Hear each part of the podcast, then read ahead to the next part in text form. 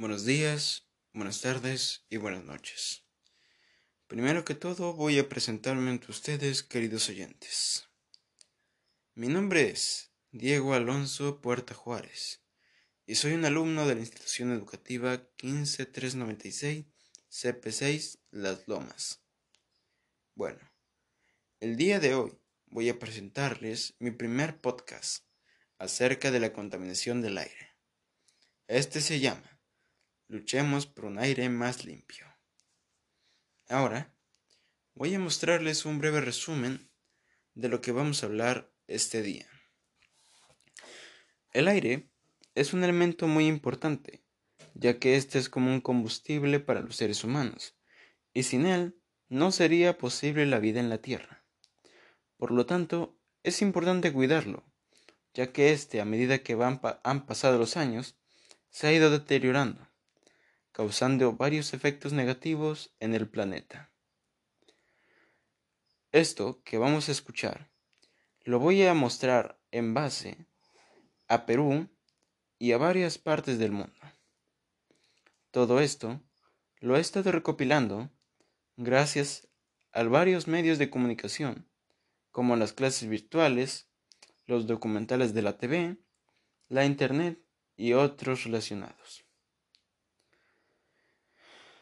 El saber un poco más sobre la contaminación del aire puede ser muy importante, ya que éste nos puede ayudar a darnos cuenta de que no vivimos en un planeta tan limpio y sano como nosotros pensamos. Por eso, debemos remediar esta situación. Es necesario que nos planteemos varios cambios para lograr por fin reducir la gran contaminación del aire en nuestro país y el mundo, y en nuestra comunidad, para así mejorar la calidad de vida de nuestros ciudadanos, ya que están respirando un aire impuro que les podría traer muchas consecuencias negativas, como por ejemplo, enfermedades como la neumonía, cáncer de pulmón, bronquitis y otras enfermedades. Ya habiendo mostrado eso, voy a empezar a hablar de lo que le estaba guardando a ustedes. Voy a iniciar mostrando algunos de los causantes que contaminan nuestro aire. La primera es la industria, la cual según expertos es la que más contamina el aire porque el humo tóxico que éste emite es altamente grande, más que las que vamos a mencionar a continuación. La industria, a través de unos tubos gigantes, causan emisiones de los restos de combustibles, los cuales lanzan partículas al aire que pueden tener gases como por ejemplo dióxido de carbono, tenano y óxido nitroso. Al esparcirse por el aire, ya están empezando a contaminar todo el lugar. Estos gases son demasiado dañinos para las personas que viven cerca de una fábrica, ya que al ser tan pequeñas, a éstas se les hace más fácil entrar a nuestro organismo. Trae cambios negativos a nuestra salud. Estos son algunos que pueden ser muy distintos en varios casos. Por ejemplo, si alguna persona joven le llega a pasar alguna cosa similar a esto, con un poco de tratamiento, ésta podría recuperarse. Pero si en cambio le da a una persona un tanto más delicada de salud, los cambios en ella podrían ser negativos. Voy a mencionar algunas de las personas que tal vez puedan estar en peligro de riesgo, como por ejemplo, personas, personas de la tercera edad, niños menores de 8 años, mujeres embarazadas y personas con problemas cardíacos. Por tales motivos, los habitantes que vivan cerca de una fábrica industrial deben irse a vivir en otro lado, ya que se están exponiendo a poder contraer la muerte. Más aún si son personas que están en la categoría de riesgo. Ya dicho todo eso, comenzaré por mostrar otro contaminante, que es el parque automotor, ya que este es muy común de verlo en las ciudades, porque, como ya sabemos, las ciudades están repletas de autos. Las personas se pueden contaminar bastante rápido, ya que la mayoría de gente vive en las ciudades y se están exponiendo a los gases tóxicos de los carros que están contaminando día a día las ciudades de todo el mundo. Pero, ¿cómo contaminan los autos? Ellos contaminan por las emisiones de gases que producen sus motores, el consumo de gasolina y reducción de generación durante la partida y los residuos que estos generan en su mantenimiento. También, los autos contaminan más cuando están cada vez más viejos y maltratados. Por tales motivos, es importante, es importante que no pasen cerca de una gran cantidad de autos, ya que pueden estar expuestos a peligrosos gases que pueden entrar en sus pulmones y dañar su salud. Y por último, voy a mencionar el último contaminante, que es la quema.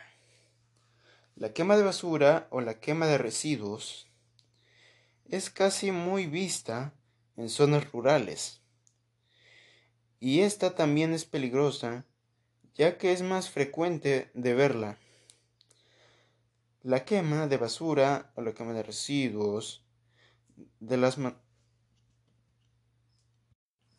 pero bueno, ¿de qué manera contamina el aire la quema de basura?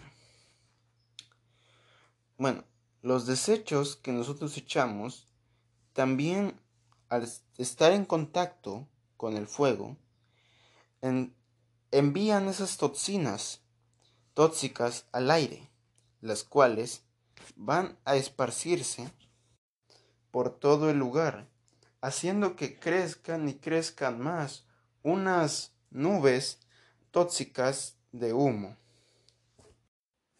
las cuales son casi tan grandes como las nubes tóxicas que emiten las industrias. Esta situación pone más en peligro a los pueblerinos que viven cerca de zonas muy alejadas de la ciudad.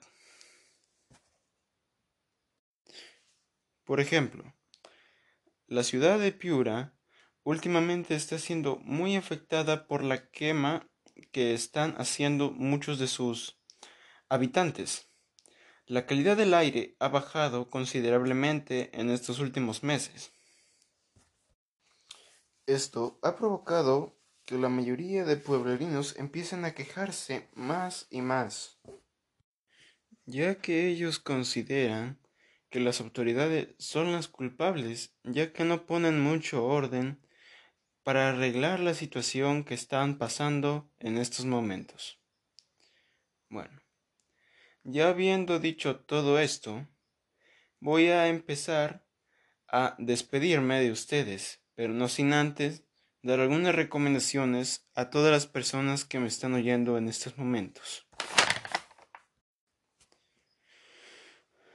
Bueno, ya que nos dimos cuenta de que el problema de la contaminación del aire y, y otro problema que es la falta de empatía que las autoridades muestran ante sus ciudadanos. Bueno, la contaminación del aire es realmente grande. Yo solo he mostrado algunos de ellos que son sus contaminantes. Realmente son más grandes de lo que pensamos. Por tales motivos, quiero pedir a la reflexión. Quisiera que hagamos un esfuerzo, principalmente allá no quemar basura, ya que he visto que hay más quema de basura que industria, industrias que contaminan. Solo estos últimos meses por ahí. Realmente hay personas que no entienden esto y están dañando el aire tan rico que respiramos. Todos, por culpa de uno, no deberíamos salir perjudicados. Por eso, invitemos a otros a la reflexión y aprendamos a cuidar el buen aire que nosotros debemos cuidar en este momento y para toda la vida. También quisiera hacer mención a la gran cantidad de autos que hay en las ciudades.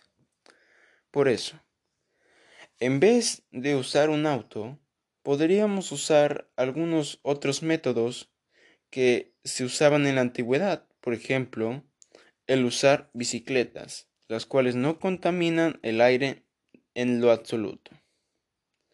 También podríamos usar otros métodos como los vehículos de, o sea, el, transporte público. Es algo que con esfuerzo yo y muchas personas sabemos que lo podremos lograr. Y por último, hay que pedir a las autoridades que nos presten más atención y que se esfuercen por arreglar esta situación que realmente está dañando nuestro mundo, no solo el país, sino a todas las personas del mundo. Bueno, ya habiendo dicho todo esto, ahora me toca despedirme de todos ustedes, queridos oyentes. Este ha sido mi primer podcast. Sé que es un poco extraño, ya que este no tiene edición pero prometo traerles mejores en próximos podcasts. Sin más, agradezco a las personas que han estado escuchando esto. Quiero darles muchas gracias a las personas que me han estado escuchando en estos momentos. Sin más, yo soy Diego Alonso Puerto Juárez y espero verlos en próximos proyectos. Adiós. Buenos días, tardes o noches, queridos oyentes. Soy el alumno Diego Alonso Puerta Juárez de la institución educativa 15396 CPC y estoy aquí para presentarles ante ustedes mi podcast sobre la vida saludable. Hago este video con el fin de que mi familia y miembros de la comunidad conozcan la importancia de la buena alimentación, lo cual es importante para el ser humano en su día a día con ayuda de los alimentos saludables y la actividad física, los cuales trabajan en equipo a fin de hacernos sentir bien y con suficiente energía para realizar las actividades cotidianas. Pero esto no solo influye en lo físico, también en lo mental, ya que así podríamos podemos superar dificultades y tomar mejores decisiones. Por eso voy a presentar los siguientes temas. La buena alimentación. Para tener una buena alimentación hay que comer alimentos que nos ofrezcan grandes cantidades de proteínas, minerales y nutrientes, las cuales le ayudan al cuerpo a tener el corazón en buen estado, mejorar la estimulación del cerebro, reducir las probabilidades de desarrollar ciertas enfermedades y sentirnos bien en general. También una buena alimentación debe ser variada y con alimentos que contengan almidón, los cuales nos dan grandes cantidades de energía para hacer las cosas del día a día. Hay que saber también que consumir el almidón en exceso no es tan saludable, ya que puede generar sobrepeso. Por eso, evitemos su consumo excesivo. Los tipos de alimentos recomendables son el huevo, papa, pescado, menestras, yuca, leche y entre otros. Los malos podrían ser frituras, mantequilla, sal, gaseosas, pizza, carnes grasosas entre otros. La actividad física. La actividad física es uno de los hábitos más comunes en la sociedad actual y que nos ofrece grandes beneficios como el reducir el riesgo de enfermedades cardiovasculares, tensión arterial, alta, cáncer de colon, evita el riesgo de obesidad y grasa, fortalece los huesos y densidad ósea, por lo cual hacer actividad física es una muy buena forma para tener una vida, una vida saludable y mejorar la condición física, fuerza y resistencia, lo cual nos ayuda si queremos estar en forma y hacer ciertas actividades. Los tipos de actividad física más recomendables son aeróbica, las, eh, en cual esta incluye bailar, jugar, correr, caminar, correr en bici, entre otros. Fortalecimiento, la, la cual incluye tirar de la cuerda, saltar la cuerda, trepar, resistir y el yoga. Estiramiento, doblar el cuerpo, estirar el cuello, extensión de piernas, sentarse sobre los talones, juntar las manos detrás de la espalda. Las ecorregiones. En el Perú, las cuales albergan una gran cantidad de especies de animales y plantas, las cuales nos dan una variedad inmensa de alimentos, los cuales ayudan a mejorar el organismo y fuerza del cuerpo, por lo cual es importante que cuidemos estos recursos, ya que día a día están cada vez más en peligro por culpa de los codiciosos del poder. Por eso no lo permitamos. ¿Cómo hacer actividad física? Primero debemos hacer un calentamiento para evitar lesiones o, o lisuras. Nos ponemos una hora exacta de inicio a fin. Usemos ropa adecuada. Elijamos un espacio de ejercicio. Puede ser adentro o al exterior. Podemos usar ciertos objetos para más retroalimentación. La edad también influye, ya que una persona mayor no tiene las mismas capacidades que una persona joven. El tipo de actividad será opcional. Después nos tomaremos el pulso para ver cuánto hemos mejorado y si podemos, y si podríamos, tomemos un poco de agua. La salud mental. La salud, la salud mental nos da gran fuerza, lo cual nos ayuda a tener un bienestar emocional, psicológico y social, lo cual nos afecta, lo cual influye en la forma en la que pensamos y actuamos. Por lo tanto, hay que evitar ciertas experiencias que puedan estar eh, afectando de forma negativa nuestra salud mental y que no sean beneficiosas. ¿Cómo tener una buena salud mental? Para ello hay que comunicarnos con nuestros familiares, ser agradecido, mantener la calma en ciertas situaciones, respetar a los demás, trata a otros con felicidad, pensemos positivos, entre otros. Las conclusiones son los siguientes. Hemos comprendido que una vida saludable requiere de grandes esfuerzos. No es difícil ni menos imposible, pero todo esto será algo que nos ayude en nuestra vida de aquí a más adelante. Por eso no dejemos de luchar por una vida mejor. Estemos juntos y esforcémonos para esto. Bueno, queridos oyentes, agradezco haberme prestado su valioso tiempo. Sin más, yo me despido. Gracias.